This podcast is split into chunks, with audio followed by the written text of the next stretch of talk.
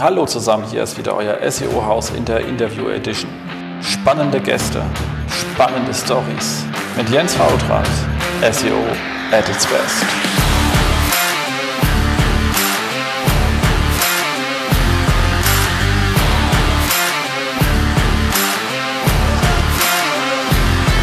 SEO-Haus. Hallo Stay zusammen, tuned. hier ist wieder euer SEO-Haus heute in der Interview Edition und wir haben einen fantastischen Gast da, der mich extra in Bern eingefangen hat und da haben wir auch gleich diese Sendung klar gemacht.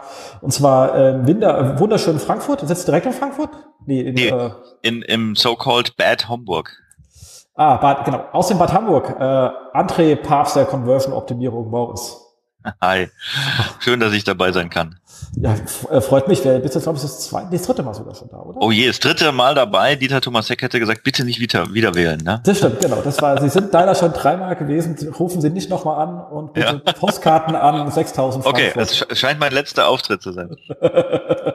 nee, wir sind da nicht so. Wir hatten auch schon irgendjemanden, glaube ich. Ich glaube, wir hatten irgendwann, ich glaube, der Kollege Walscher war der mal, ich muss mal gucken, wir hatten irgendjemand schon viermal da. Ähm, aber nichtsdestotrotz ist es ja ein spannendes Thema für uns, weil Con Conversion ist jetzt nicht so das klassische SEO-Thema, wobei wir ja schon festgestellt haben, dass wir bei vielen nicht so ganz weit auseinander liegen. Ja. Ähm, Viele, ich, äh, viele Gemeinsamkeiten. Ich, ich sage immer, ähm, ähm, äh, ja, du kannst entweder ähm, ja mit mit Geld deine Verkäufe pushen, das heißt irgendwie äh, Sale-Aktion oder sowas. Das ist dann halt teuer und solange du Geld bezahlst, kommt Umsatz, ja, aber teuer. Und wenn du damit aufhörst, kommt keiner mehr.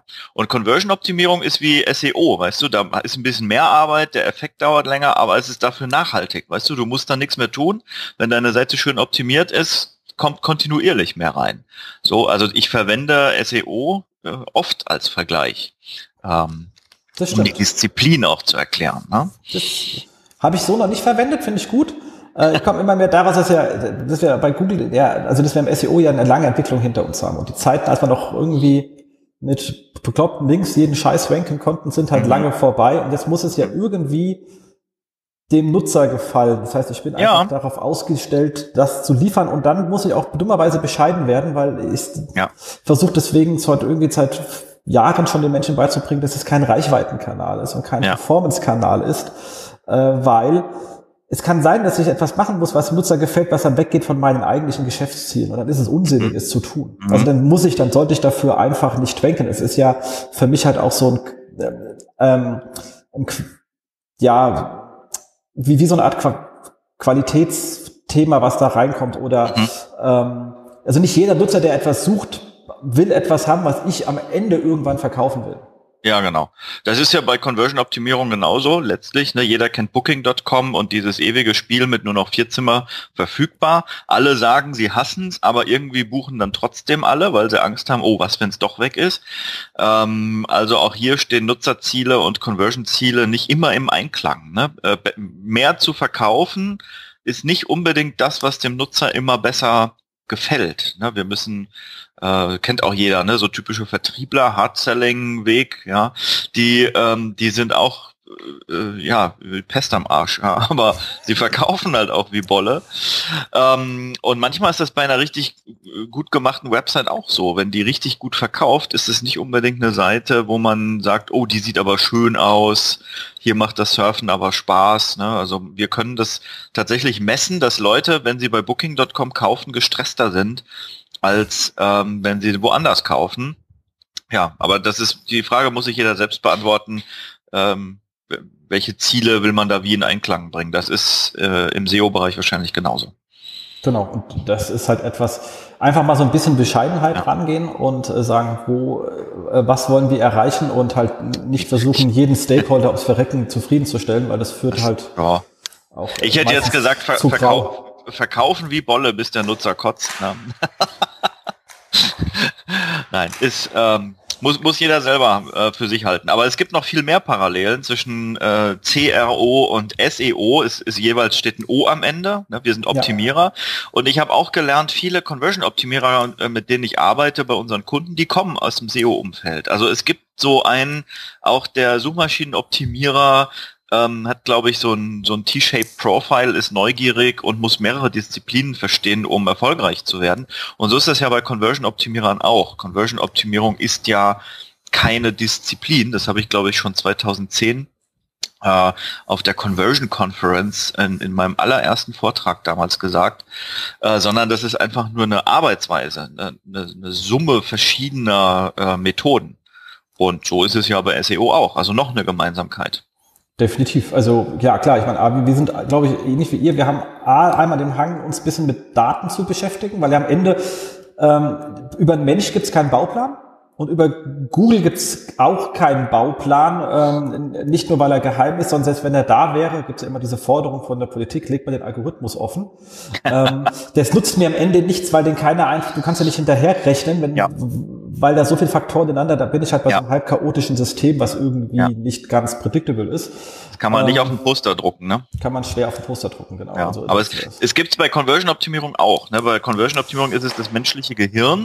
Genau. Ähm, das große unbekannte Rätsel, wie kriege ich dazu, dass Kunden mehr kaufen. Auch da gibt es Versuche von Postern äh, mit Gehirnen und ganz vielen kognitiven Verzerrungen drauf. Die hängen in immer mehr Büros. Ja, die erklären dir halt auch noch nicht, was du jetzt konkret machen musst. Ähm, aber trotzdem finden sie alle fancy und äh, hängen es auf. Es hängt sogar bei uns, äh, so, so ein Gehirn-Poster. Äh, ja. Ja, ja, äh, manchmal muss man es ja auch für den Kunden etwas vereinfachen. Aber wir haben das, glaube ich, das gleiche Problem wie ihr. Wir können relativ klar, äh, Failure is predictable, also wir können wirklich relativ schnell sagen, was nicht funktioniert. Mhm. Wir können aber sehr schwer sagen, was funktioniert. Und da müssen wir uns ja auch, also wir sagen ja. Kunden, auch lass uns mal das und das probieren. Wir messen nach, was passiert und daraus lernen wir. Da kommen wir dann auch gleich zu deinem Thema. Und äh, passen uns an und, und machen weiter, weil eben vor, also bei uns war es vor so netterweise noch so, dass vor zehn Jahren war Google so doof, da konntest du es relativ trivial machen. Und jetzt ist es halt eben wesentlich komplexer geworden. Ihr musstet schon immer damit umgehen, ja. dass man eine Hypothese hat und versucht, die Hypothese umzusetzen, ein Messverfahren hat, gucken, ob ich sie bestätigen kann oder eben nicht. Und wenn nicht ist, dann halt zur nächsten weitergehen. Mhm. Ja, und ich meine, man muss ganz ehrlich sagen, äh, wir machen uns nicht so beliebt mit dieser, mit diesem Weltbild, ne? Also mit dem, ja, wir, wir können dir nur sagen, was nicht funktioniert und wir finden das für dich raus, was funktioniert. Das ist eigentlich die ehrliche Antwort und die bessere Antwort. Aber ich habe gelernt, sie ist nicht immer so managementkonform, ne? Also du, ähm, das ist so wie wenn du zu Hause an deinem Haus, in deiner Wohnung hast irgendein Problem und bestellst den Malermeister und willst einfach, dass es gemacht wird und der steht davor und sagt schon, uh, ich kann Ihnen erstmal sagen, was nicht funktioniert, ja. ähm, aber ich kann es rausfinden und irgendwie kriegen wir das hin. Ja, das will keiner hören. Alle wollen, ich, ich nenne das immer Instant Uplift. Alle wollen sofort Erfolg, Erfolgsgarantie, ähm, Quick Wins ähm, und ich glaube, das ist tatsächlich die Herausforderung in der Disziplin, wo es um nachhaltigen Erfolg geht und eigentlich darum geht, einen Prozess aufzubauen und nicht einfach nur ein Tool zu implementieren. Und ja, genau, das war ja auch schon unser Hauptthema. Genau. Schön. Ähm, deswegen vielleicht noch drei Worte zu dir. Du bist bei, also das Unternehmen heißt äh, WebArts, weil es auch schon zu Urzeiten des Internets sozusagen gegründet worden ist und damals noch ja. ganz andere Sachen gemacht hat, bis ihr gemerkt, ja. was die Welt wirklich braucht. Und zwar nicht, nicht noch eine Pixelpark-Bude, sondern irgendwelche Leute, die echt Ahnung haben von genau, Menschen 19, und die Webseiten. 19 genau. 1986 habe ich zusammen mit Joachim Graf einen VC20 gekauft mit Akustikkoppler, ähm, nee, habe ich also nicht, das mit dem Joachim war jetzt Spaß. Aber ähm, ja klar, wir haben alle irgendwie in den 80ern mit Computern angefangen und ich war so frech und habe nach meinem AB direkt diese Firma aufgemacht, weil ich Geld verdienen musste, ähm, um, um mein Studium zu finanzieren. Zu diesem Studium kam es dann nie, weil wenn du 96 eine Internetfirma aufgemacht hast, sind die Leute dir wirklich hinterhergerannt. Du konntest gar nicht so schlecht sein, dass die dich äh, vermieden haben. Ja, und ähm, so, so, so kam ich nach dem Abi da wie die Jungfrau zum Kinde. Ähm, und ähm, das ist alles irgendwie in diese Richtung gewachsen, wie es Sinn macht, weil ich eben nie was studiert habe. Also hätte ich das mit dem äh, Grafikdesign-Studium durchgezogen, wäre ich jetzt wahrscheinlich so ein Ästhetik-Nazi geworden, der Designs nur danach beurteilt, ob die hübsch sind. Habe ich halt nicht. Ähm, und deshalb kam ich irgendwie an den Punkt, dass ich denke, na, so ein Design, das muss ja eigentlich verkaufen irgendwie. Also möchte ich das messen und möchte es nicht nach dem Bauchgefühl beurteilen. Das ist so die, die letzten 20 Jahre in Kurzform. Aber spannende 20 Jahre. Und jetzt eigentlich kennt man euch, erzählt immer mehr über euren Blog Konversionskraft als über den genau. Deshalb, deshalb haben wir den irgendwo jetzt Anfang diesen Jahres endgültig ins Nirvana geschossen und versuchen selbst ganz krampfhaft ähm, uns nur noch Konversionskraft zu nennen. Das gelingt uns selbst sehr schwer. Ähm, aber diese Konf Konfusion, sind die jetzt Webarts oder Konversionskraft, die wollen wir eigentlich auflösen und sagen, nee, wir sind Konversionskraft, wir sind das Blog und wir haben jetzt auch unsere webarts.com Seite zugemacht und das ist einfach nur noch ein Reiter im Blog, Leistungen heißt er, glaube ich, ähm, und der, das ist alles weg. Also es ist alles Konversionskraft jetzt. Und wann kommt das, äh, das, das echte Umfirmierung? Ach, ja, das ist noch so ein bisschen Pain in the Ass, ne? So, ein, so, ein, so eine Legal Entity umbenennen, das kann man machen. Ähm, wir dachten jetzt, ja, äh, wir halten es wie viele andere auch, wo das Produkt anders heißt als ähm, die Gesellschaft. Also das stört uns jetzt im Moment noch nicht. Ja, ja, das sind, das, das sind jetzt nicht so die Lean-Prozesse. Da, da verdienen nur, nee, da verdienen nur die Anwälte und Notare bei so. Absolut verständlich. Gut, dann würde ich sagen, haben wir uns ein bisschen hier warm geredet und dann gehen wir mal los. Es sind jetzt hier ein paar Auszüge, weil wir müssen ja ganz kurz sagen, wir waren ja beide gerade in Bern. Hast du eigentlich auch diese Karte bekommen? Sorry, was habe ich bekommen? Diese nette Karte von der GS1, also diesen Veranstaltern von der Berner Konferenz mit, mit dem Foto von dir. Das habe ich bestimmt bekommen. Ich bin aber heute den ersten Tag wieder im Büro tatsächlich. Ähm, seit, seit Bern war ich nicht mehr im, im Büro. Ich habe hier eine dicke Postmappe. Wahrscheinlich liegt es da drin. Ja, cool. Also ich, äh, wie gesagt, an der Stelle danke an die Kollegen in Bern. Äh, war eine nette Konferenz, ja, oder? Also war toll. Hat, hat Spaß gemacht, ja? Ja. ja. Auf jeden Fall. Auch das Essen vorher? Also bemühen sich schon. Also muss man sagen, war wirklich, wirklich schön, inhaltlich halt sehr breit und fast alle Themen drin und ähm, ja, viele Schweizer Kollegen, die man von hier ja gar nicht so kennt, lustigerweise. Nee, und du musst ehrlich sagen, da sind 400 Leute, das klingt jetzt erstmal nicht so viel, wenn man irgendwie eine Online-Marketing-Rockstars gewöhnt ist oder so, aber überleg mal, die Schweiz ist als Markt nur sechs, also die deutschsprachige Schweiz nur sechs, sieben Prozent so groß wie Deutschland. Ähm, das musst du also noch mal 15 multiplizieren und dann ist es doch eine ziemlich große Veranstaltung. Exakt. Und, und man muss ganz klar sagen, sie kennen uns nicht. Also egal, ja. was man immer denkt, uns so in Deutschland wo hin, ah, hallo Jens, schön, dass du da bist, bla bla bla. Dort hat er abgefragt und ich glaube 90 Prozent kannten einen nicht. Und das ist halt auch mal schön von Leuten zu reden, die einen einfach äh, nicht kennen und die dann trotzdem applaudieren. Mhm. Und das freut Richtig. einen doch. Ja, das ist schön. Du hast sogar Keynote gehabt im ganz großen Raum und hast sie richtig schön gemacht. Ja. Du hast so erzählt, warum die Commerzbank stirbt. Das war. ja, die arme Commerzbank, die muss immer herhalten als, als eine Art Platzhalter. Ich brauche ja als Conversion-Optimierer auch immer plakative Beispiele. Und die Commerzbank hat einfach den Fehler gemacht und hat den größten Fallus in die Skyline von Frankfurt gezimmert. Und wenn man so ein äh, Foto hat, so ein, so ein Stockfoto von der Frankfurter Skyline, dann kann man natürlich äh, damit schönes visuelles Storytelling äh, machen. Und so ist jetzt just die Commerzbank äh, in meinen Fokus gerückt. Genau. Aber es ist ein Beispiel dafür, dass ähm, traditionelle Unternehmen ähm, halt ihren Struggle haben und das kann man jetzt Digitalisierung nennen und äh, die, die Anforderungen sind jetzt Leadership 4.0 und wenn man irgendwas produziert, dann ist es Industrie 4.0 und so eine Bank hat natürlich Angst, weil sie merkt, Mist, äh, die, die äh, wirklich auch schon Internet-Pure-Player kommen, um Geld zu schicken international, ähm, äh, nämlich PayPal. Und wenn ich ein ähm, kleines Darlehen brauche, einen Konsumentenkredit, dann gehe ich zu Aux Money und ja, wofür brauche ich denn überhaupt noch eine Bank? Ne? So, ähm, da habe ich, glaube ich, auch schon mal vor zehn Jahren irgendwo einen Vortrag gehalten zu dem Thema ähm, weil die da echt Angst haben und die ist auch berechtigt. Und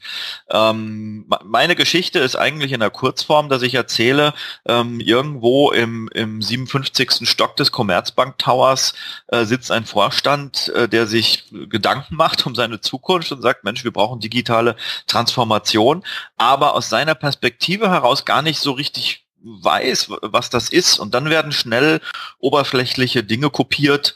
Ähm, mein, mein Lieblingsbeispiel sind bunte Besprechungsräume, ne, weil jemand mal eine Silicon Valley Safari gemacht hat und ähm, sieht, das ist da alles ganz bunt und hip, also kopiert man das. Äh, Wenn es in die Organisation geht, werden gerne Strukturen kopiert, ne, weil Spotify Squads äh, gebaut hat und erfunden hat, machen jetzt alle Squads und glauben, sie sind dann agiler. Ähm, was gibt's noch? Man, man baut ähm, Innovation Labs, weil man Clayton Christensen gelesen hat und, und also was es alles für aberwitzige Ideen gibt was Digitalisierung bedeutet. Und in meiner also alles Cargo-Kult, oder? Alles Cargo-Kult. Cargo-Kult nennt sich das, genau, das Kopieren oberflächlicher Erfolgsfaktoren. Und ähm, in meiner Story ähm, äh, sage ich, das eigentlich Schicksalhafte ist, dass in diesen Unternehmen ja schon schlaue Leute sitzen, die wahrscheinlich ähm, sowas wie AB-Testing machen, die agil arbeiten, die äh, datengetriebene Entscheidungen machen können. Also irgendwo 50 Stockwerke tiefer sitzt jemand, der das Handwerkszeug beherrscht, was eben diese Internet Pure Player ähm, nutzen. Nur das Management und dieser operative Level sind halt einfach nicht in Kontakt. Und das Management versteht nicht, dass sie die Basisingredienzen der Transformation eigentlich schon im Haus haben. Sie müssten sie nur erkennen und fördern. Und in meiner Story schickt der das Management der C was auch immer, XO, äh, schickt eben den, den UX-Heini und den Conversion-Optimierer weg und sagt, geh spielen mit den anderen Kindern, wir haben hier wichtige Themen, wir, wir müssen hier digitale Transformation schaffen. So. Ja, ja. Aus, aus beiden Perspektiven ist es irgendwo richtig, aber schicksalhaft, dass die nie zusammenfinden. Äh, und so hat die Geschichte bei mir jetzt kein Happy End, aber es ist halt auch nur eine erfundene Geschichte, ein plakativer Platzhalter. Ja, ich meine, man kennt es ja, ich meine, ich kann ja, ich habe ja Konzern erlebt. Mit bunten Besprechungsräumen, ne? Du kennst heute, ich meine, du kennst heute die T-Online-Allee 1 äh, in, in Darmstadt, das Gebäude. Ich meine, mit diesen mit diesen Röhren, die man durchlaufen kann, wo ja. das Licht dann so mitgeht und fancy. Äh, war extrem fancy, ja. aber wehe, du wolltest ein Projekt losschaust und da gab es dann einen Stage-Gate-Prozess mit fünf Stages und, und, und sechs Gates und du musst rechtzeitig beim Sekretariat Unterlagen ja. nach Formblatt 11 eingereicht haben. Ähm, und äh, ich war da sehr agil unterwegs. Ich, ich hatte eine Sondersituation. Wir hatten, wir waren eine der wenigen Abteilungen, die, weil wir ja die Suche hatten, also wir haben ja wirklich auch die Suchportal gebaut, also suche.online.de, ähm, die eine eigenen äh, technischen Dienstleister hatte, die direkt Sachen machen konnte. Mhm. Weil das die Haustechnik von der T-Online das Thema nicht angezogen hat. Und deswegen konnten wir direkt selber machen. Wir hatten eigene Maschinen und waren sozusagen der, ein, äh, der einzige Marketingbereich mit eigener Umsetzungskompetenz. Und dann haben wir natürlich Sachen angefangen zu bauen, wie Schlagwortzeiten etc. pp. und haben ständig irgendwie ein Ding nach dem anderen rausgerotzt, weil wir keinen fragen mussten. Wir konnten es einfach tun. Und da es lustigerweise auch noch erfolgreich war, hat es sehr gut funktioniert. Und die allererste Frage, also meine lapidare Antwort bei der Frage, Jens, wie hast du das hinbekommen? war ganz einfach, keine Fragen. Sondern machen. Aber unterm, das vor, unterm Radar bleiben. Aber ja. das setzt voraus, dass man die Möglichkeit hat zu machen. Die meisten Kollegen hätten die Möglichkeit nicht gehabt, weil die keine Umsetzungskompetenz auf dem Gegenüber auf dem Schreibtisch hatten. Also wie es bei mir war, mein Kollege, der halt eben ja. die, unsere eigene Technik durchgesteuert hat. Und so ja. konnten wir was machen. Und, und so, so ist das aber bei diesen oberflächlichen Kopierversuchen auch. Da gibt's große Läden, die machen jetzt Squads und da sitzen dann Leute ähm, in crossfunktionalen äh, Teams äh, zusammen. Also über die ohnehin schon komplexe Matrixstruktur wird nochmal ein Layer mit Squads gelegt und keiner versteht das mehr. Ähm, wahrscheinlich fühlen sich jetzt mehrere meiner Kunden angesprochen, die das hören, aber ähm, es, ihr seid nicht gemeint, das sind mehrere. Und ähm, dann findet sich gar keiner mehr zurecht und die haben dann trotzdem alle immer noch keine Umsetzungsressourcen. Ne? Die müssen dann, weil die Umsetz, die, die Dev-Teams, äh, die sind alle geblockt in irgendwelchen großen Projekten.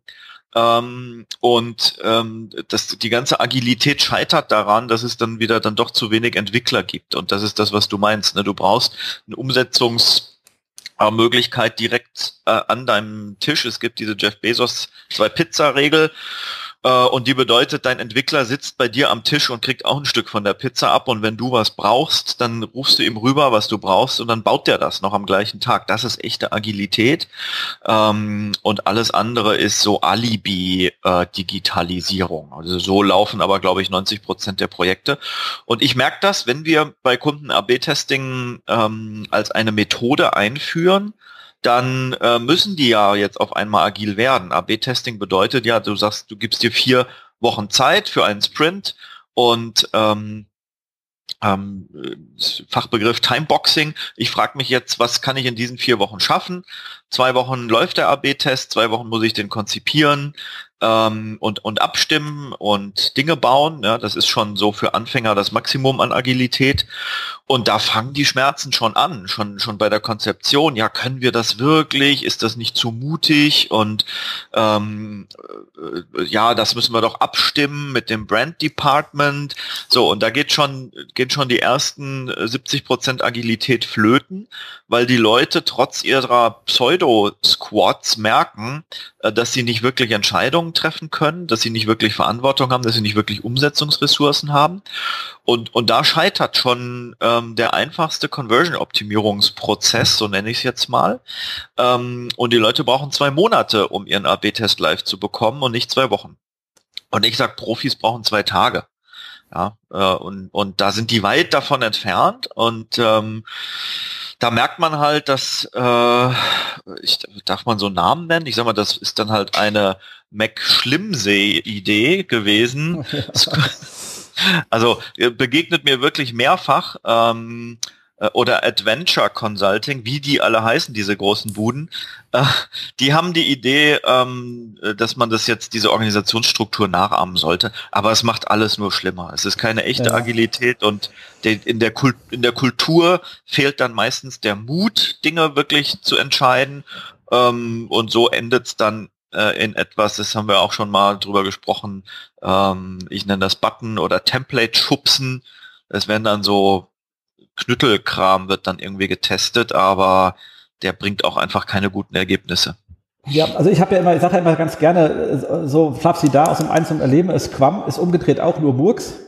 Ja. Was ja ein bisschen böse ist, weil eigentlich ist ja das Framework okay, aber es wird halt meistens murksig eingeführt. Also ich hatte ja, ja. die ganzen Erlebnisse wie äh, drei Jahre lang wie Scrum bei der äh, Telekom mitgemacht und es war halt einfach ein, ein sehr lustiges Erlebnis. Glaube, mittlerweile sind die weit weiter, aber am Anfang machst du halt all diese Fehler, dass man den Leuten das Formale beibringt, aber nicht die Philosophie. Und dann hat man halt Käse.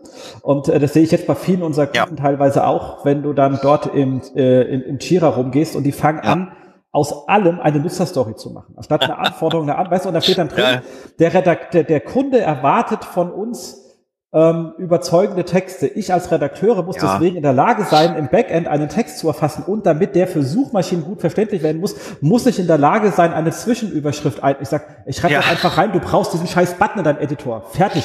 Ja, oder ähm, an, was, was ich auch erlebe, ist, bei den Kunden laufen dann Agile Coaches rum und die einzelnen Produktteams werden darin trainiert, maximal autark zu sein weil man gelernt hat, dass nur ein autarkes Team ähm, wirklich agil arbeiten kann. Und ich frage dann, das heißt, ihr habt jetzt hier ein Team, das ist verantwortlich für den Suchschlitz und ein Team ist verantwortlich für die Ergebnisseite und ein Team ist verantwortlich für den Checkout. Die dürfen nicht miteinander reden, richtig? Ja, man versucht das zu vermeiden. Genau, das ist die Idee dahinter. Und dann sage ich aber für euren Kunden, also Kundenzentrierung ist ja ein inkrementeller Teil des Agile Manifestos. Ja, wenn du das mal liest, richtig? Aber ähm, meint das erstmal kundenorientiert ist. Sag der Kunde zer zerlegt der denn das Customer Experience, also sein, sein, wie er die Seite erlebt, zerlegt der das denn in Suchschlitz, Ergebnisseite und Checkout? Nee, für den ist es ein Customer Experience. Wie wollt ihr denn jetzt sicherstellen, dass ihr kontrastreich dieses Customer Experience verändert, damit mehr Leute kaufen? Dass wir eben nicht durch ähm, behindert durch die Organisation, die falsche Kultur, solche Alibi-Buttonschubser-Tests machen, sondern dass wir wirklich das Customer Experience beeinflussen.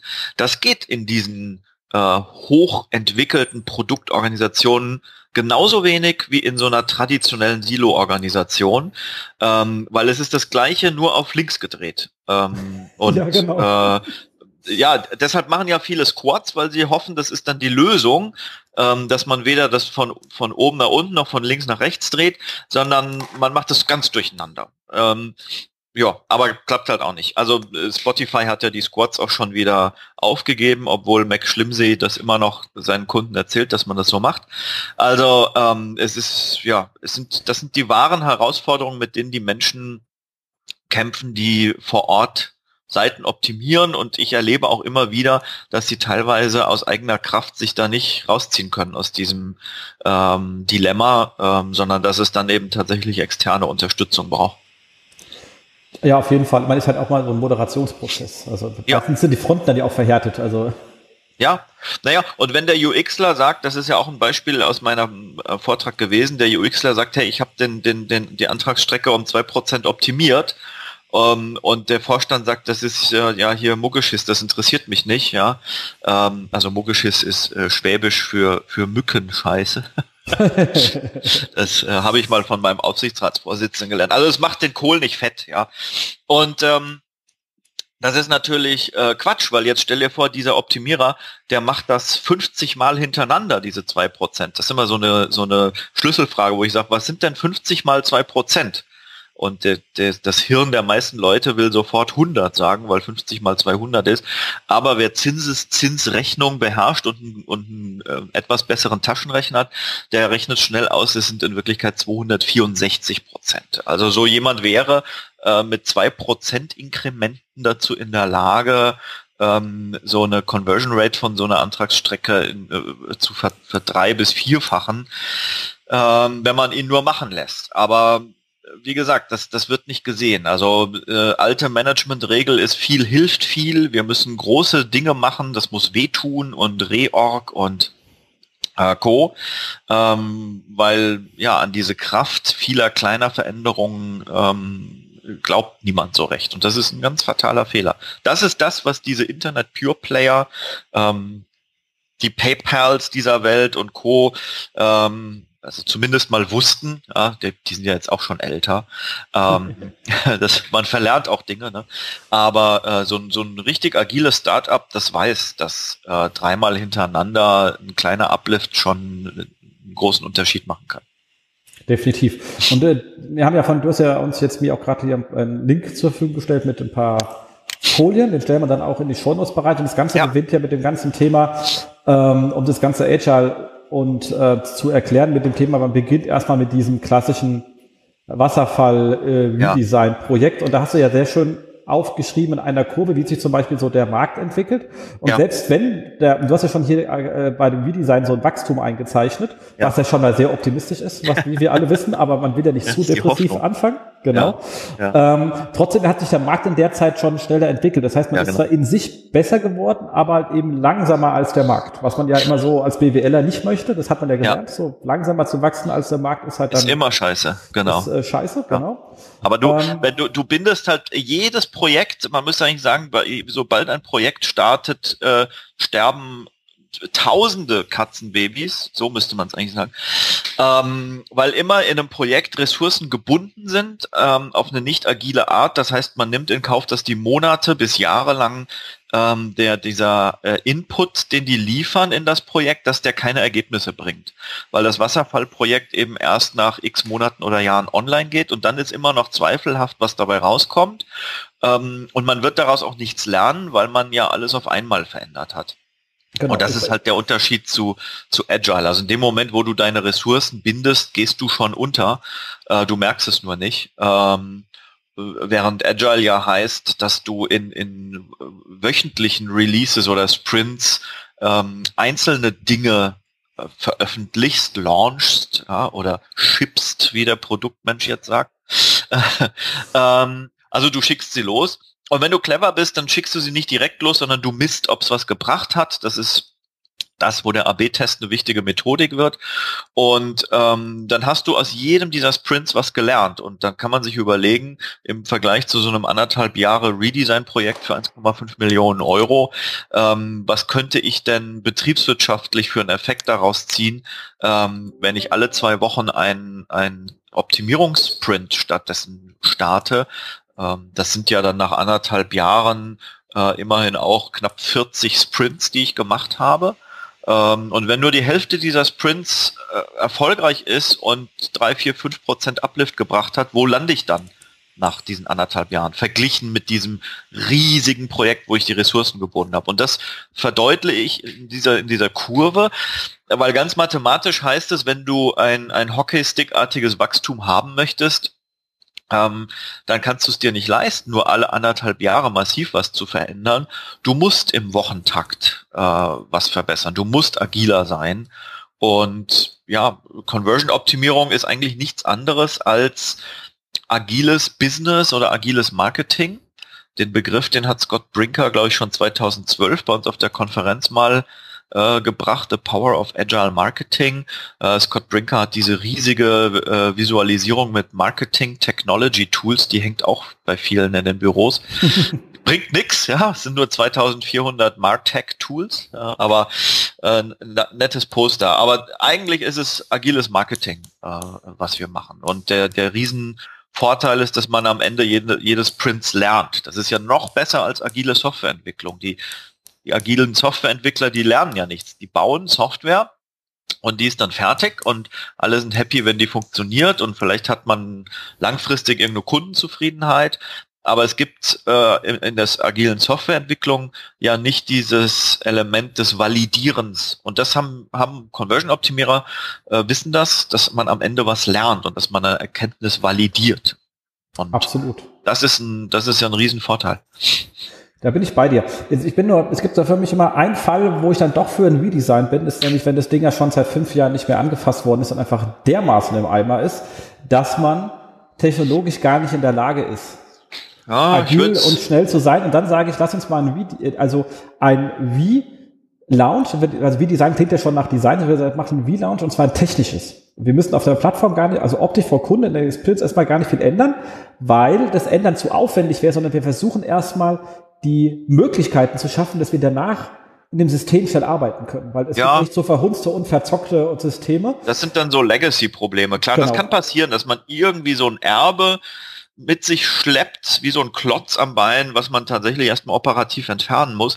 Aber dann kann man die Zeit, in der man das macht, trotzdem nutzen, um zu lernen und Dinger weiterzubringen. Also in der Zeit dann nichts zu lernen und alles einzustellen, ist immer teurer. Also das verstehen viele nicht. Das heißt oft, ja, wir machen jetzt ein Redesign, wir hören mal auf mit AB-Testing. Und ich sage, nee, gerade wenn ihr ein Redesign macht, solltet ihr anfangen, ähm, AB-Tests zu machen. Das gleiche gilt für das Replatforming. Nutzt die Zeit, ähm, in der irgendwelche Dinge getan werden müssen, weil es Hygienefaktoren sind, ähm, um in der Zeit zu lernen, damit, wenn ihr dann den Schalter umlegt für euer Projekt, ihr bereit seid, das gleich wieder weiter äh, zu verbessern und dass ihr schon Erkenntnisse gesammelt habt in der Zwischenzeit. Also nichts ist schlimmer als in so einem anderthalb Jahre Tunnel sich überhaupt nicht weiterzuentwickeln. Das, das, das, haben, das haben die Leute nicht verstanden. Ne? Die haben ihre bunten Büros und ihre Squads, alle sind verwirrt und es gibt vielleicht auch ein bisschen Buttonschubser AB-Tests und die glauben, das wäre digitale Transformation.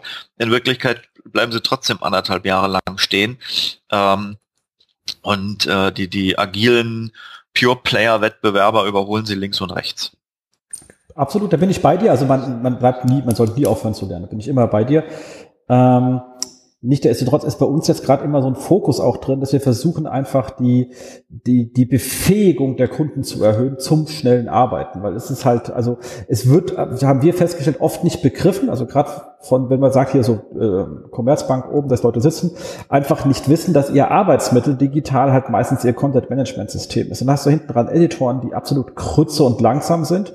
Die Dinger sind hochgrabig nicht flexibel, so dass er nicht schnell mal äh, ja dann die Erkenntnis, die du aus dem AB-Test hast, was ja das Problem ist, du hast eine Erkenntnis aus dem AB-Test ja. oder wir aus dem SEO wissen, in einem Teilbereich, wir machen ja mittlerweile auch gerne Tests, also wir machen etwas in einem kleinen per Hand gestrickt. Ja. Wenn wir feststellen, es funktioniert, überlegen, wie kann ich skalieren. So, ja. wenn du dann feststellst, zum Skalieren brauche ich jetzt zwei Jahre, weil das System einfach so grottig ist, dass es unendlich teuer ist einzubauen, dann sage ich, okay, dann müssen wir da was ändern dran, weil sonst habe ich zwar ganz viele Erkenntnisse, kann die Erkenntnisse aber einfach nicht auf die Straße bringen, dann habe ich keine Traktion. Und mhm. Traktion ist ja mein Geschäft. Ja, ähm, und da haben wir noch eine Gemeinsamkeit. Ne? Also ähm, tatsächlich, äh, es gibt ja diese ganzen kognitiven Verzerrungen, mit denen äh, Optimierer gerne arbeiten, ähm, ne, auf besagten Gehirnpostern. Und ähm, diese kognitiven Verzerrungen, unter denen leiden die Menschen, die in Unternehmen arbeiten, ja auch und, und wir selbst natürlich auch. Ja, klar. Ähm, eine ganz bekannte kognitive Verzerrung ist der Cost-Fallacy-Effekt. Ne? Der heißt, wenn ich in ein System schon was rein investiert habe, Geld und Zeit, ähm, dann wird es immer schwieriger, psychisch davon wegzukommen, weil ich denke, Mensch, jetzt habe ich schon so viel reingesteckt in dieses CMS. ähm, eine agile Arbeitsweise würde ja bedeuten, dass ich meine, meine eigene Entscheidung von einst in Frage stelle und ad absurdum führe. Und daran hängen tatsächlich viele Leute. Ähm, jetzt gehe ich sehr tief in das Thema ähm, Kultur. Ähm, das hat viel mit Fehlerkultur zu tun. In, in unserem Kulturkreis ist es äh, mit viel Schamgefühl verbunden, einen Fehler zu machen, äh, mit persönlicher Scham. Und Menschen fühlen sich sehr schwach. Ähm, aber tatsächlich würde es bedeuten, sich einzugestehen, dass diese Entscheidung von vor zwei Jahren jetzt hm, äh, falsch war und man das ändern sollte in ein agiles System, bedeutet irgendwo sich einen Fehler einzugestehen und dieses Eingestehen des Fehlers ist ein persönliches Schamgefühl. Und daran scheitert's. Also Manager denken, es wäre ein Zeichen von Schwäche, wenn man sich ähm, solche Fehler eingesteht. Ähm, und da fängt das ganze Problem an. Ne? Also ein Manager muss ja stark sein und immer wissen, was zu tun ist. Und der darf ja jetzt nicht hergehen und sagen, sorry Leute, also ganz ehrlich, wenn wir agiler arbeiten wollen, müssen wir diesen ganzen CMS-Dreck hier mal über Bord schmeißen und anfangen, datengetrieben Ergebnisse zu liefern. Das wäre wahrscheinlich die richtigere Antwort. Und er müsste noch sagen, sorry, ich weiß, habe ich mitentschieden vor zwei Jahren. aber jetzt bin ich schlauer. Das, das fände ich, wäre echte Stärke. Ne? Genau, aber ich meine, da sind wir alle Menschen, wir wissen, wie man Kritik und das ist immer wissen, schwere Sache. Ich persönlich mhm. dann auch immer, also bei so rein Mitarbeiterführung, seine Kinder, es kommt halt her, kacken ins Bein, ist feini. Ähm, bloß rechnet damit, dass ich äh, äh, zurückkacken und erstmal einen Tag drüber schlafen muss. Aber seid ihr sicher, ich komme am nächsten Tag, entschuldige mich, wenn du recht hattest. Ähm, aber ich bin halt auch nur ein Mensch. Ja. Ja, aber das, das merkst du auch daran, wenn du Menschen kritisierst, dass sie sich sofort rechtfertigen ähm, und ähm, nicht reagieren können mit der, der Antwort, oh, das ist eine interessante Perspektive, so habe ich das noch nicht gesehen. Ne, das könntest du ja jedes Mal, wenn dich jemand ankackt, könntest du auch sagen, spannend. Ähm, und das, das ist schon ein, ein Grundlearning äh, zu verstehen, dass jeder Mensch eine andere Realität hat. Jetzt sind wir ganz weit weg vom Thema AB-Testing und Conversion-Optimierung, theoretisch, aber in der Praxis ist es ein Riesenproblem, weil AB-Testing heißt experimentieren, Dinge ausprobieren, Fehler machen. Wie oft äh, schlagen wir vor, hier irgendwo eine Box einzubauen, da im Dropdown noch einen Text und die Leute sagen, uh, das geht nicht. Uh, nee, das können wir nicht machen. So. Und das ist genau die Antizipation dieser Scham, dass dann die Brand-Leute kommen, die Legal-Leute, die Tech-Leute, irgendjemand kommt und haut ihn auf den Deckel, weil sie doch diese verrückte Idee hatten, jetzt irgendwo was einzubauen, was in den Richtlinien nicht vorgesehen ist. Ähm, das ist Fehlerkultur ne? und, an, und das Fehlen von Fehlerkultur äh, sorgt dafür, dass Optimierungsprozesse scheitern. In, genau. Ja. Und das konnte bei der Telekom genau nicht passieren. Das war absolut. Das, da gab's, da gab's noch gar keinen Optimierungsprozess. Ja, du musstest mit jedem, genau, du, du musstest mit jeder Änderungsidee musstest ja. ja erstmal das tolle Wort des Alignment heran, weil für den Stage Gate Prozess 1, also für ja. das erste Sekretariat, brauchtest du einen Umlaufbogen, ja. wo jeder Vorstandsbereich, also und, äh, gezeichnet haben musste, dass er damit genau. auch leben kann. Und jetzt, und jetzt Dann verstehst du. Das Tod für alles. Genau. Und jetzt, und jetzt verstehst du, warum ich solche traditionellen großen Unternehmen als Platzhalter äh, dafür nehme, dass sie sterben werden. Ne? Weil sie, weil sie eben nicht diese Fehlerkultur haben, ähm, weil das Management nicht versteht, dass irgendwo im siebten Stock jemand schon sitzt und richtig gute Arbeit macht und datengetriebene Entscheidungen trifft. Ähm, sondern stattdessen bunte Besprechungsräume äh, baut und Innovation Labs, ja, das äh, bringt halt nichts. Genau, aber du hast es hier so schön, ich möchte das mal so schön, also A, es ist ein sehr wertiger Slide, den ich hier gerade bei dir gefunden habe, der ist nämlich schwarz. Schwarz ist wertig, wie wir wissen. Und ja. da steht sehr schön drauf, digitales Wachstum basiert auf großartiger Customer Experience, also nicht immer Customer Experience, sondern die muss auch großartig sein und wird von Technologie skaliert. Ich glaube, das passt das, das fasst das relativ gut zusammen, über was wir da zusammen genau. ähm, gesprochen Richtig. haben. Und das kommt, und das äh, Custom Experience ist ja der Blick von außen. Ne? Mein Beispiel ist immer über, das ist ja auch so ein Slide, wo ich sage, warum wächst über wie Bolle? Äh, weil es halt verglichen mit der Situation, dass du irgendwo in Nürnberg im Regen stehst und willst jetzt ein Taxi bestellen und es gibt kein MyTaxi, weil sich alle gegen MyTaxi verschworen haben, es, es fühlt sich kacke an. Du rufst bei dieser Taxizentrale an, ähm, die sagen, ah, wegen, das dauert da zehn Minuten und, und du denkst, ja, gut, zehn Minuten habe ich. Nach zwölf Minuten ist immer noch kein Taxi da, rufst an, ich muss wirklich zum Flughafen. Äh, wann kommt das? Ja, ja, es müsste eigentlich da sein, es dauert nochmal zehn Minuten. Es ist, es ist scheiße. Das Experience ist scheiße. Du weißt nicht, wo das Taxi ist. Du weißt, die Antwort stimmt nie. Die Taxizentrale ist immer unfreundlich. An der Straße fährt eh keins vorbei. Also das ist Custom Experience, was mal richtig scheiße ist. Und Uber hat nichts anderes gemacht, äh, genauso wie MyTaxi, als dieses Custom Experience verbessert. Ich drücke einen Knopf, das Taxi kommt, ich weiß, wann es da ist. Ähm, ich muss nicht mal eine Kreditkarte haben, um es zu bezahlen, die habe ich schon vorher hinterlegt. Das ist einfach ein geiles Customer Experience. Und ähm, so ähm, auf die Art und Weise wird klar, ähm, warum eben auch diese Unternehmen jetzt oberflächlich, also die, die Taxizentrale Nürnberg ist immer mein Beispiel dafür, ähm, dass die irgendwas falsch machen. Ähm, weil die Taxizentrale Nürnberg hat sich gesagt, was machen diese MyTaxi-Leute denn anders? Ach, die haben eine App. Also hat die Taxizentrale Nürnberg eine eigene Taxi Nürnberg App gebaut. Das ist auch die einzige App, die in Nürnberg geht. Aber die ist halt auch scheiße. Also das, das bringt überhaupt, es liegt nicht an der App, sondern es liegt daran, dass es einfach ein geiles Customer Experience ist. Und die Technologie ist wichtig zur Skalierung, aber die kommt an zweiter Stelle. Du kannst auch mit Technologie ein scheiß Customer Experience bauen. Das bringt dir überhaupt nichts. Ähm, und deshalb sage ich, es startet, wie, wie Steve Jobs und Jeff Bezos und Co. alle sagen, always start with the customer and work backwards ähm, es startet mit dem Customer Experience. Hätte über ein scheiß Customer Experience, würden sie nicht wachsen äh, egal ob Big Data und, und virales Marketing und Growth Hacking und was nicht alles. Ähm, ähm, du musst dazu in der Lage sein, dein Custom Experience von außen zu betrachten und zu verstehen und einfach signifikant besser zu machen äh, als das Custom Experience deiner Wettbewerber. Und dafür hast du nicht viel Zeit. Also wenn du jetzt dann anfängst zu denken, oh, da mache ich mal ein riesen Custom Experience Projekt, äh, hast du schon verloren. Das, das war's. Ja, das, der Impli das ist so der ähm, intuitive Drang vieler Manager, ja, die verstehen, ja, mein Customer Experience, was ich liefere, ist nicht gut. Ähm, da brauchen wir mal erstmal einen Arbeitskreis und eine Projektgruppe. das, das ist schon das Todesurteil. Nee, du musst dich eigentlich fragen, äh, was kann ich, ähm, was ist das Erste, was ich angehen sollte, wenn ich jetzt für meinen ersten Sprint zwei Wochen Zeit habe? Wie kann ich mein Custom Experience verbessern? Na, dann gehst du zu deinen Produktteams und merkst, oh, die dürfen ja nicht miteinander reden. Scheiße, äh, wieder tot. Also es, es gibt so viele Möglichkeiten zu sterben äh, bei diesem Spiel. aber zum Glück äh, hat man ja mehr als ein Leben immer in der Regel. Ja, aber die, es wird, es wird, die, die Beschleunigung wird ja größer. Die, die werden ja immer alle schneller. Also viel Zeit bleibt nicht mehr. Ne? Das Sterben geht auch immer schneller. Ne? Von, also da habe, habe ich ja auch noch diese Angstmacherfolie, da, dass die 52 Prozent der Fortune 500 äh, sind alleine in den letzten 16 Jahren äh, kaputt gegangen. 52 Prozent. Na gut. Ja, aber dafür kamen halt neue. Also es bleibt, es, das Schöne ist, es bleiben halt, es gibt halt immer die 500. Ja, aber diese, die, es ist ein Evolutionsprozess. Das sage ich ja auch in meinem Vortrag, ähm, dass, dass diese Evolution gab es schon immer, die gab es auch schon vor dem Internet.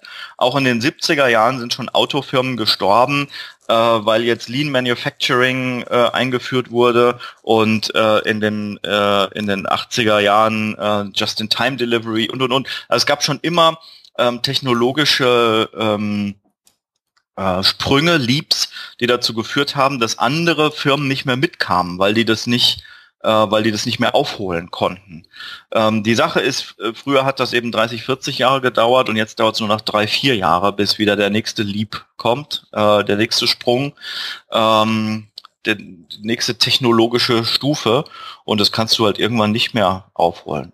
Ja, deshalb ähm, nicht, wir wollen nicht zu weit abschweifen, aber deshalb ist es nicht die eigentliche Herausforderung, äh, für, für die deutsche Automobilindustrie ist es nicht Elektromotoren in Autos zu bauen, sondern zu verstehen, was agile Produktentwicklung äh, ist und warum dieser Teufelskerl von Elon Musk jetzt Autos verkauft, die es noch gar nicht gibt.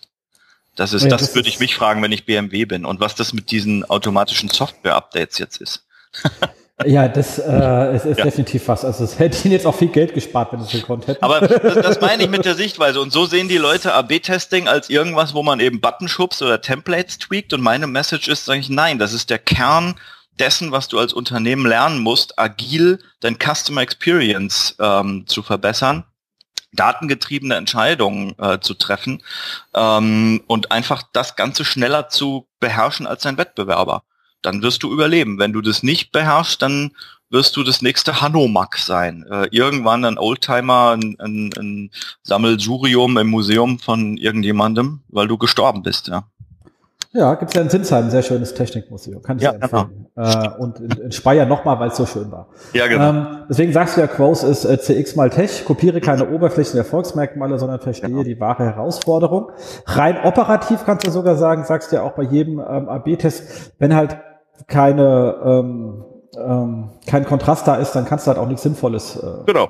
rauskriegen du hast ja das Custom Experience nicht verändert, nur weil du jetzt irgendeine Box von links nach rechts geschoben hast oder eine andere Farbe hinterlegt hast. Ne? Also aus dem Alter sind hoffentlich alle raus, indem man multivariate Tests macht mit drei Farben, vier Headlines und fünf Bildern und am Ende wirklich glaubt, Variante 17 hätte gewonnen. Ne? Äh, bitte Nachschlag unter Alpha-Fehlerkumulierung ähm, und sich nicht mehr verarschen lassen. Hat übrigens ein Testing-Tool-Anbieter uns unterstellt bei Konversionskraft, wir hätten diesen, dieses Ding erfunden. Es wäre Fake News. ja, aber du hast jetzt auch gerade eine ganze Branche ruiniert. Also, Sorry, also, das tut das mir leid. Das habe ich 90 Prozent der ähm, Conversion-Optimierer gerade arbeitslos gemacht. Oh je. Ja, also ich, ich, ich kenne das ja, ich meine, man hat ja auch so, ich habe ja auch so die, die, die nicht so gerne von mir gemochten Ecken des SEOs und ich glaube, das liegt bei dir, glaube ich, in der Conversion-Optimierung ähnlich und das sind wahrscheinlich so diese Leute, die halt einfach wirklich das aus einer toolgetriebenen Sicht kommen und äh, das einfach nicht die Lösung ist, weil man ja. braucht ja schon erstmal Menschen, die sagen, ich bin kreativ und entwickle mir Hypothesen oder mache eben User Research und laute mir daher ja. Hypothesen ab, die kontrastreich das ist, sind. Das ist alles ja, andere ist Humbug. Ja.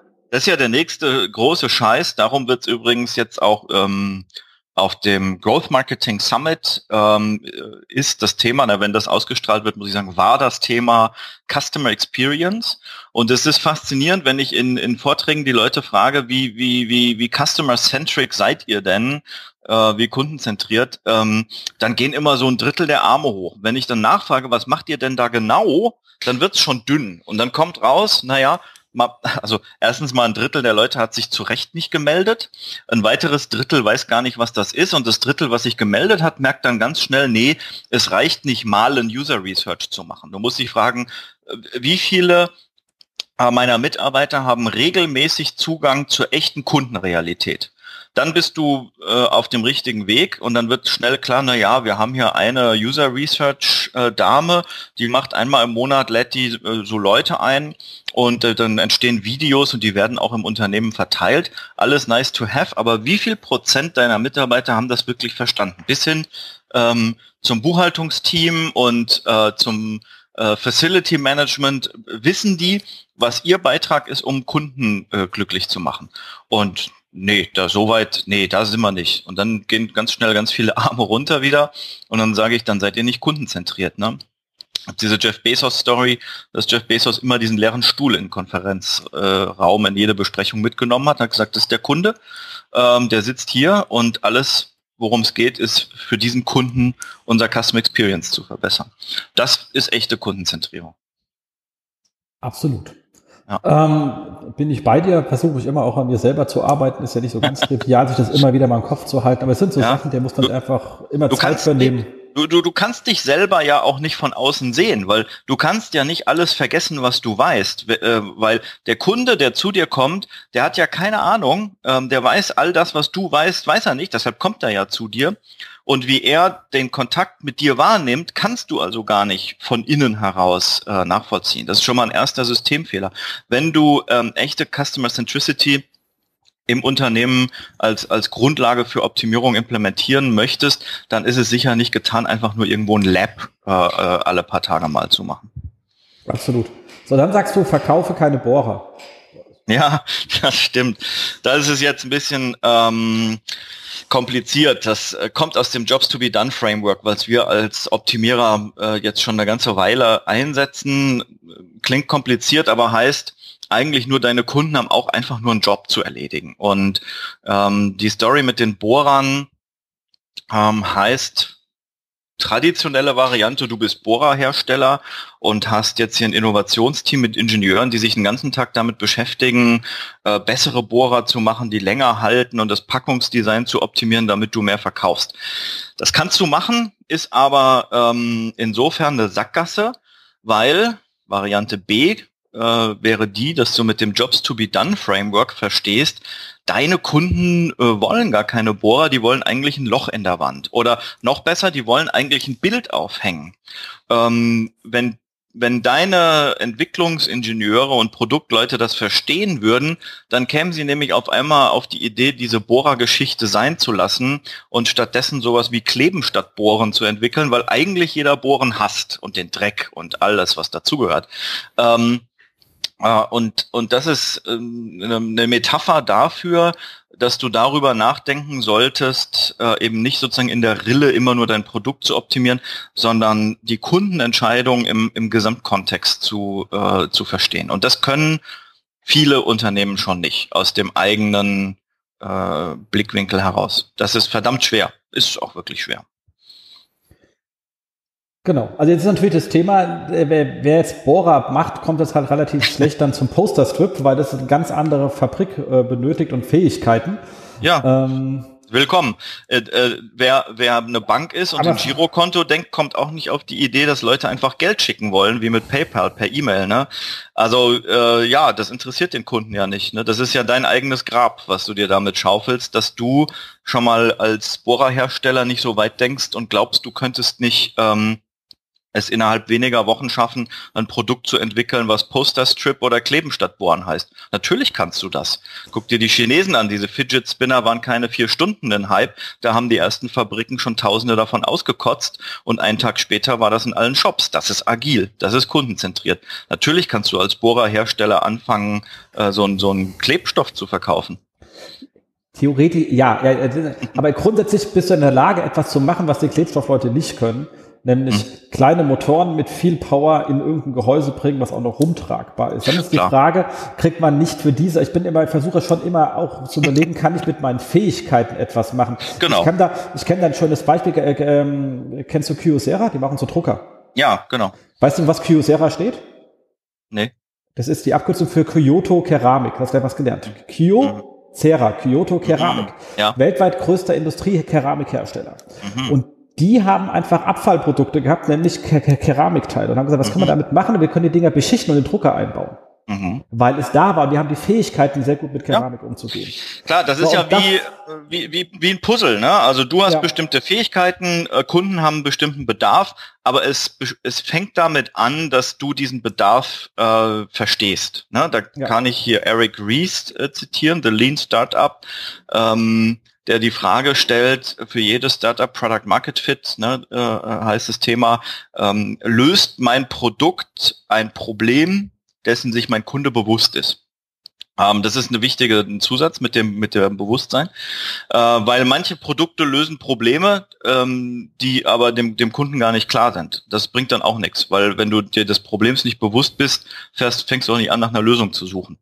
Ähm, und so ist das ein wichtiges Puzzle. Was hast du mit deinen Fähigkeiten, aber was was hat der Kunde eben für einen Job to be done? Also was was für einen Auftrag muss er erledigen? Ähm, und in dem Kontext musst du nach diesem Fit suchen, genau. Exakt. Also das heißt, man kann in zwei Sachen gehen. Man kann, also man kann auch einfach ein anderes Produkt herstellen und sagt, dann lasse ich das Bohren einfach sein, wenn andere Leute im Kleber herstellen besser sind, als ich es sein ja. kann. Äh, und überlegt, was mit meinen Fähigkeiten bauen kann, was halt sonst keiner irgendwie so schnell. Ja. ja. Äh, und, und trotzdem was auch immer. Genau. Aber ähm, mach das mal, mach das mal mit einem Konzern mit 300.000 Leuten. Ja, also da fängst du nicht an und und und deshalb Cost Fallacy Bias. Ne? Jetzt stecken wir schon drin in diesem Grab was machen wir jetzt damit? Genau. So, dann hast du gesagt, Management will Resultate. Das stimmt natürlich, das wissen wir alle. Das ja. Management möchte ähm, ja. Das ist, das ist halt ein, ein häufiger Fehler. Ne? Das sind jetzt meine Praxistipps. Ein häufiger Fehler der Optimierer, äh, solche Vanity Metrics zu reporten. Auch, auch das erzähle ich in meiner Story, dass jemand sagt, Mensch, wir haben 13,2 Prozent mehr Nutzer, die jetzt die Suche nutzen das interessiert halt keinen. Also wenn du in Richtung, du, du willst ein Optimierungsprogramm lostreten und das kostet mit deinem ganzen Team wahrscheinlich 1,5 Millionen Euro, dann solltest du irgendjemand im Management davon überzeugen, ähm, dass das eben auch 10 Millionen Euro mehr ähm, Umsatz, Deckungsbeitrag, Customer Lifetime Value, was auch immer bringt. Und äh, wenn du jemanden davon überzeugen willst, dass das was bringt, dann solltest du nicht anfangen, irgendwelche äh, Vanity Goals äh, zu optimieren, Click-through-Raten, Filternutzung oder sowas, sondern ähm, du musst erklären, wie sich eine Steigerung einer, einer Gesamtconversion Rate ähm, letztlich wirklich im Geschäftsbericht auswirkt. Und da denken viele Optimierer zu taktisch und zu operativ. Und ich empfehle an der Stelle, setzt euch einfach mal zusammen äh, mit dem Management, zeigt denen, was ihr macht und fragt sie mal, wie sie das bewerten. Und da kommt man auf viele Faktoren, äh, die man berücksichtigen muss.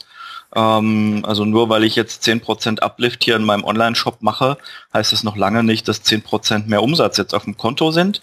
Ähm, das muss man wissen und verstehen ähm, und kann, mein Tipp ist immer ein individuelles äh, Framework bauen, also ein, ein, ein Rahmen, ein Konstrukt, äh, mit dem alle das fair bewerten. Ja, weil als Optimierer muss ich eigentlich schon so ehrlich sein und sagen, ich habe zwischen 7,8 und 12,2 Prozent Uplift gemacht äh, mit einer äh, 90-prozentigen Wahrscheinlichkeit. Ich weiß gar nicht, wie viel genau. Ja, so in dem Rahmen bewegt sich das.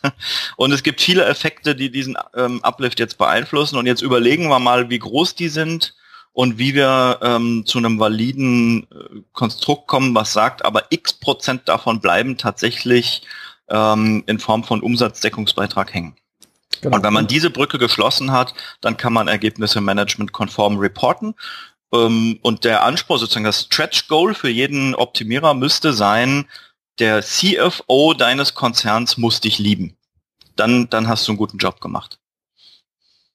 Definitiv. Also ich, ich hat mein äh, Chefchef, äh, früherer äh, Christoph Schmidt, kennst auch noch mal zu mir gesagt, hat Jens, ein Problem ist, man, wenn man so fachlich drin ist, dann versucht man dem Gegenüber zu erklären, was da eigentlich passiert. Mhm. Ähm, das kann ich aber niemals verstehen, weil hier kommt jeden Tag 15 Leute rein, die mit, genauso sind wie du. Mhm voll begeistert von ihrem Thema und auch gerne erzählen wollen, wie was funktioniert. Bei mir kommt nur an, es ist wohl irgendwie kompliziert und da du mir erklärst, dass es kompliziert ist, willst du mir jetzt schon erklären, warum du nächstes Jahr deine Ziele nicht erreicht hast. Also das führt bei mir dazu, dass ich nicht das so überzeugt, sondern genau das Gegenteil. Ja, das stimmt. Das ist nicht management-konformes Reporting. Ja.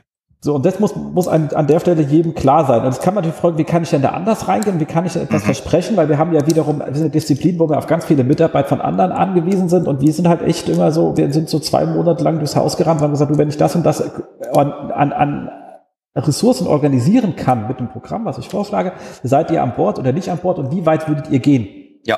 Genau. Und einfach mal abzufangen, so nur hypothetisch, einfach mal so beim Kaffeegespräch etc. pp. Und dann hat man ein ganzes Maßnahmenbündel. Und das ist natürlich, lernen wir. Das heißt, wenn ich so ein Jahr plane, weiß ich, dass ich davon maximal die Hälfte mache.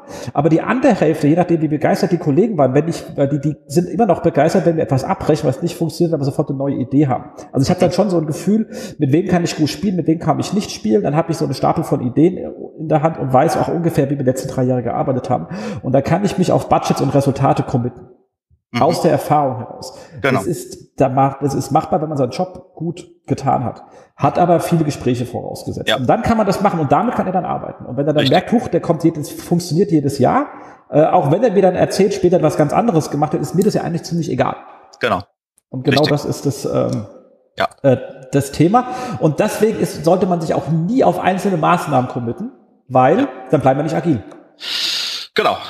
Weil wir bleiben selber freier, wenn wir über Resultate reden und nicht über Maßnahmen. Ganz genau. Das ist ein Fehler. Viele, viele UX-Menschen, Conversion-Optimierer sind total stolz und sagen, hey, wir haben hier Personas entwickelt. Ähm, und, und die Geschäftsleitung äh, fragt dann, was soll denn der Scheiß? Glaubt ihr das etwa, was da steht?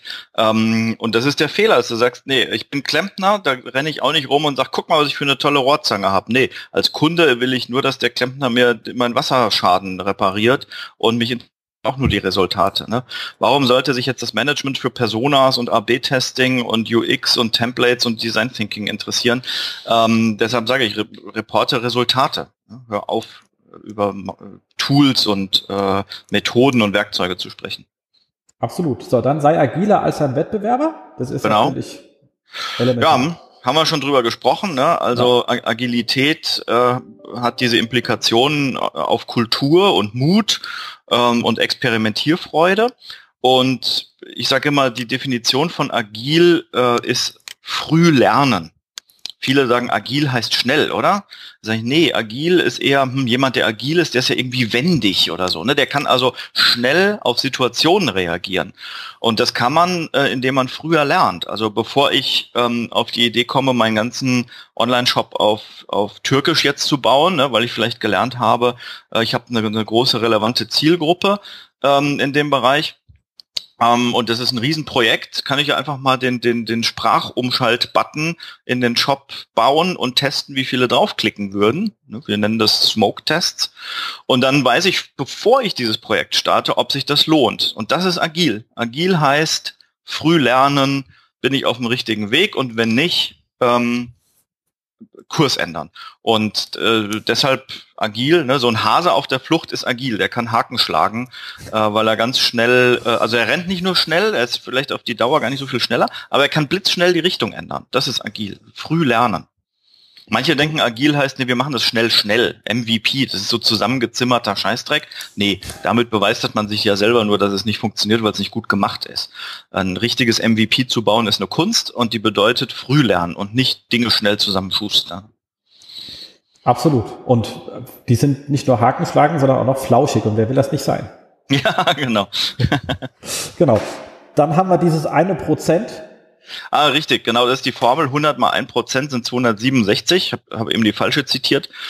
Ähm, ja, äh, wo, wie nenne ich das ähm, äh, noch? Ich sage immer the, the Power of Experimentation. Das hört sich auf Englisch, in englischen Vorträgen besser an. Ähm, äh, statt hier ein AB-Test-Resultat 1,3 Prozent Uplift. Ne? Ähm, genau, rech, rechne nach, zeig mal deinem Management, was es bedeutet, wenn du im Jahr äh, 30, 40, 50 erfolgreiche äh, Optimierungssprint machen kannst. Ähm, dann, dann wird auf einmal ein Schuh draus. Das einzelne Experiment, das interessiert kein Mensch.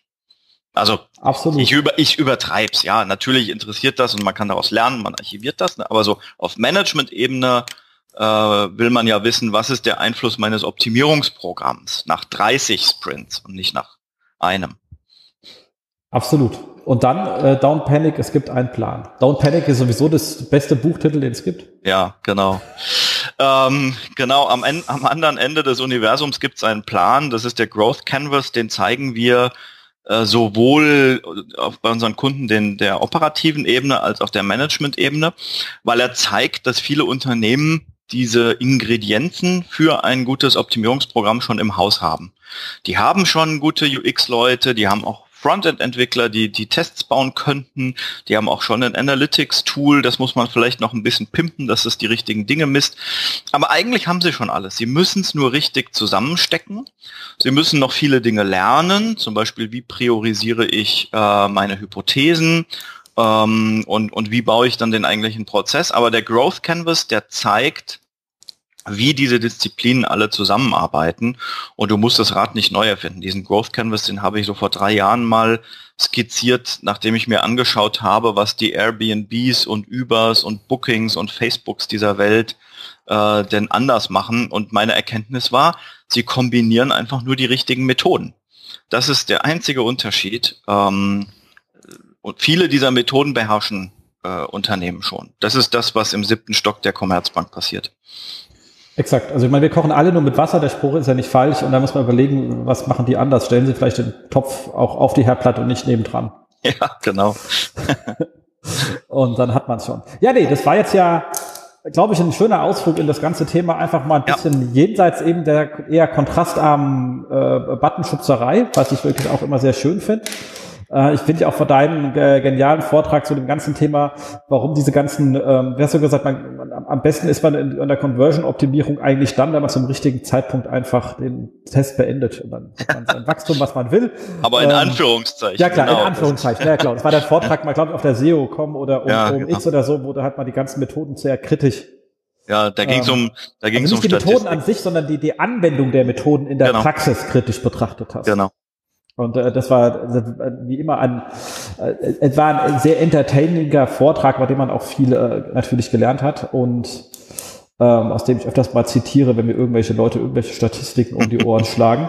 Genau. Und dann immer so frage, was ist denn die Basis, wo kommt das her, was waren die Rahmenbedingungen und das weiß dann immer keiner genau. und dann ist das Thema auch schon wieder am Ende. Genau. Cool. Dann hast du uns auch noch was mitgebracht. Und zwar, du machst ja auch die, äh, das ähm, frühere ähm, Conversion äh, Summit, was dann ja äh, Avinash in den Keller getreten hat, sozusagen. Ja, genau. Logo, Avinash hat das Podium diskutiert, das Logo zerstört und äh, sowieso den Namen. Und er hat aber recht. Also ich, ich, deshalb, ich habe gesagt, ja, ich bin jetzt nicht pisst, Avinash, du hast recht. Es ist, es ist Quatsch, die Welt äh, versuchen in einem Funnel darzustellen. Mm, und es ist falsch, das ganze Conversion Rate Optimierung zu nennen. Es gibt viel wichtigere Kennzahlen als die Conversion Rate, die wir optimieren. Und damals haben wir uns entschieden, ähm, die Konferenz in Growth Marketing Summit umzubenennen. Äh, letzten Donnerstag äh, waren wir 700 Leute fast in Frankfurt ähm, auf dem Summit und ähm, ja, das Datum für nächstes Jahr steht auch schon fest und was ich mitgebracht habe als, als Dankeschön für die Hörer, die äh, jetzt bis zum Schluss äh, ausgehalten haben, ist die Möglichkeit, ähm, Tickets zum sogenannten Pre-Order-Tarif äh, für nächstes Jahr zu bestellen. Nächstes Jahr geht's um ähm, Agilität. Äh, Arbeitstitel äh, ist die Agile Business Revolution. Und wir haben tatsächlich keinen geringeren als Eric Rees, The Lean Startup, als Keynote-Speaker, ähm, weil wir glauben, Unternehmen müssen lernen, was echte Agilität bedeutet, auch in Richtung Kultur und eigene Arbeitsweise. Wir haben wieder äh, spannende Speaker. Und den Besuchern, die auf dem Summit waren, äh, den bieten wir immer an, die Tickets 400 Euro günstiger zu bekommen. Ähm, also 580 statt 980 Euro. Und das äh, möchte ich deinen Hörern hier auch gerne anbieten, dass sie die, sofern noch Tickets da sind, äh, wenn, wenn wir das ausstrahlen, gerne zu diesem Tarif buchen können. Und das funktioniert über die Website 2019.growthmarketingsummit.com. Und ähm, ja, so, nur, nur solange noch Tickets da sind. Also ich, ich kann es zum jetzigen Zeitpunkt nicht vorhersehen, wie schnell die ausverkauft sein werden. Genau, also Link kommt natürlich in die Show Notes und von mir erstmal ein Riesendank am Namen gerade unserer Hörer. Das ist nämlich großartig. Ich persönlich kann es, ich bin habe leider dieses Jahr, letztes Jahr nicht hingeschafft. Ich bin darüber todtraurig, weil es für mich eine der besten, nee, also ohne Wissen, ich war ja sonst immer da, es war eine für mich eine der besten Konferenzen. Es kollidiert halt mit dem Ausdruck, der für mich gleich am nächsten Tag irgendwie businessrelevant ist. Aber ich schicke natürlich äh, wie immer Mitarbeiter hin, weil einfach ist es eine sehr, ähm, wie soll ich sagen, sehr inspirierende Konferenz. Also, das freut mich zu hören. Das ist auch genau das Ziel, äh, die gute Mischung zwischen Inspiration, äh, auch ein bisschen Entertainment. Mir ist wichtig, dass das wirklich gute Speaker sind, ähm, absolut keine Pitch-Präsentationen, ähm, aber auch, ich sage jedem Speaker konkret umsetzbare Inhalte. Ne? Ich brauche, die Nutzer wollen wissen, was kann ich morgen machen, wenn ich wieder am Schreibtisch sitze, was kann ich ändern, was kann ich anders machen. Und das ist immer meine Anforderung an jeden Speaker, egal wie top-level der ist, ähm, konkret umsetzbare Dinge. Genau, ich meine, die Sachen, ich meine, der Schöne vom ähm, äh, Vortrag von Avinash damals, der für mich einfach immer noch zu einem der, also der beste Online-Marketing-Vortrag überhaupt gehört hat, weil es war eigentlich der beste Content-Marketing-Vortrag, ja, den ich gehört habe, obwohl es darum gar nicht ging in seinem Vortrag. Das fand ich sehr faszinierend. Mhm. Ähm, absolut klasse.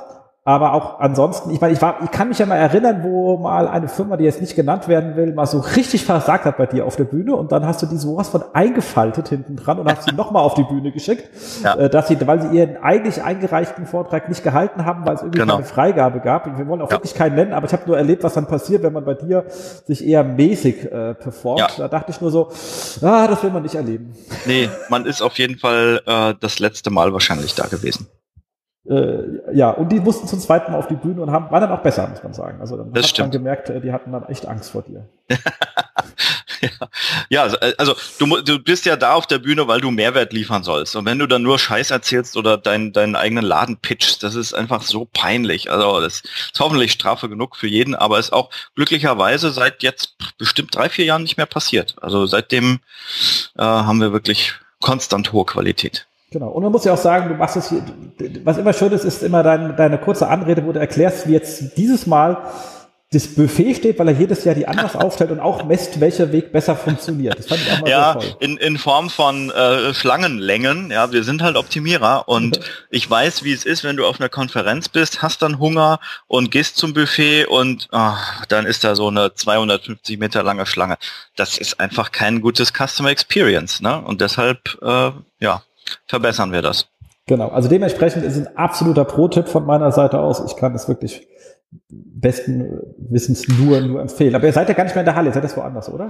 Wir sind in Frankfurt im Cup Europa ähm, und da sind wir hoffentlich auch noch nächstes Jahr. Das fast äh, bis zu 1000 Leute und ja, die Unionhalle, die wurde irgendwann einfach zu klein und ähm, ja, mit solchen Speakern in der Kategorie Eric Rees oder letztes Jahr äh, Gary Vaynerchuk äh, müssen wir auch tatsächlich einfach ein bisschen mehr skalieren über die Anzahl der Besucher und äh, das, das ging in der Unionhalle nicht mehr. Verstehe. Cool. Supi. Dann würde ich sagen, sind wir soweit durch. Ich hoffe, ihr habt alle was mitgenommen. Also ich habe eine Menge mitgenommen. Ich habe auch sogar ganz viele Sachen. Also wir haben ja hier Kamera an. Wir können uns sehen, ihr könnt uns nicht sehen, aber ich habe hier ziemlich viel aufgeschrieben, überall hier. Aha. Äh, hier alle, so hast, du, hast du was gelernt, Jens? Ja, ich muss doch mal dieses äh, Job to be done Framework mir anschauen. Ja, das ähm, ist spannend, ja. Weil es klingt sehr nach Traktion. Eine Traktion liebe ich aus irgendeinem Grund. Mhm. Ähm, und dementsprechend mussten wir das auch nochmal anschauen. So, also ich habe was gelernt, ich hoffe, ihr habt auch was gelernt. Äh, wenn ihr was gelernt habt, bitte bewertet uns mit fünf Sternen auf iTunes. Danach könnt ihr auch gerne einen kritischen Kommentar loswerden auf iTunes. Aber denkt dran, egal wie kritisch ihr seid, immer fünf Sterne bewerten, weil das hilft uns weiter, alles andere nicht. Ähm, empfehlt uns unseren Freunden, das ist noch viel cooler. Und ähm, in der Hinsicht wünsche ich dir ähm, eine schöne Woche und uns allen eine super Konferenz dann in 2019. In 2019. Genau, Anfang September. Ja, Bis dahin. Wir sind ja schon fast am Ende des Jahres wieder. Man Sommer ist ja, rum, ist vorbei. Zack, rum und ja, äh, gleich wieder Weihnachten und genau. dann sind wir schon wieder im nächsten Sommer. Quatsch, Danke, Sinne. dass ich dabei sein durfte jetzt. Hat Spaß gemacht, wie immer. Ja, sehr gerne. Und das vierte Mal kriegen wir dann auch irgendwann hin. Genau. Mach's gut. Tschüss. Tschüss. Das war sie, die aktuelle Ausgabe des SEO-Haus. Wir bedanken uns bei euch für die geteilte Aufmerksamkeit und hoffen, die Show hat euch gefallen. Kommentiert in unserem Blog, wir freuen uns über jede Art von Kommentare oder auf unserer Facebook-Seite. Wir beantworten alle Kommentare möglichst zeitnah und vergesst nicht, uns auf iTunes zu bewerten, weil ihr wisst, iTunes ist das Gold des Podcasts. Dementsprechend bitten wir um viele, viele reichliche 5-Sterne-Bewertungen, am besten mit coolen Kommentaren. Danke dafür. Dann hören wir uns in zwei bis vier Wochen wieder und wir freuen uns, wenn ihr dann wieder einschaltet bei dem SEO-Haus. SEO von uns für euch. Und jetzt Rank Well.